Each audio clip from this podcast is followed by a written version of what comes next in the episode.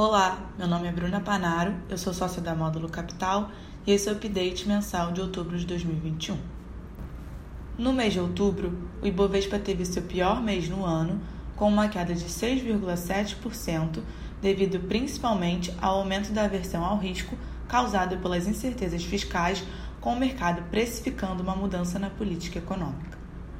Os duros embates entre a área econômica e a área política do governo com relação aos gastos e alcance do novo programa social Auxílio Brasil e a forma de financiá-lo dentro ou fora do teto de gastos resultaram em mais algumas baixas na equipe do ministro Paulo Guedes.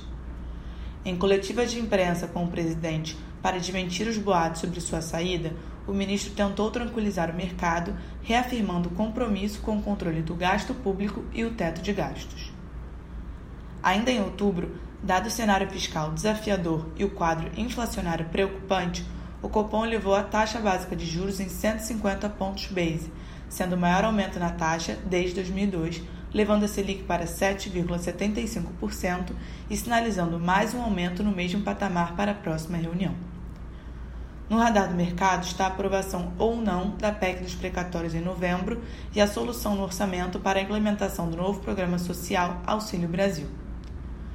Para os próximos meses, esperamos a manutenção da volatilidade em patamares elevados, enquanto as discussões referentes ao novo Auxílio Brasil, aos precatórios e ao orçamento de 2022 não forem concluídas.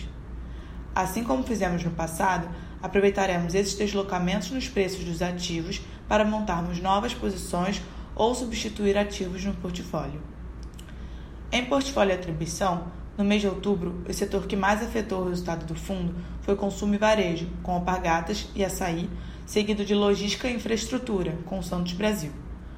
Do lado positivo, destacamos o setor de alimentos e bebidas, com a Ambev. Em relação ao portfólio, no mês de outubro tivemos poucas movimentações na carteira. Realizamos algumas trocas intrasetoriais em logística e infraestrutura e seguimos com uma posição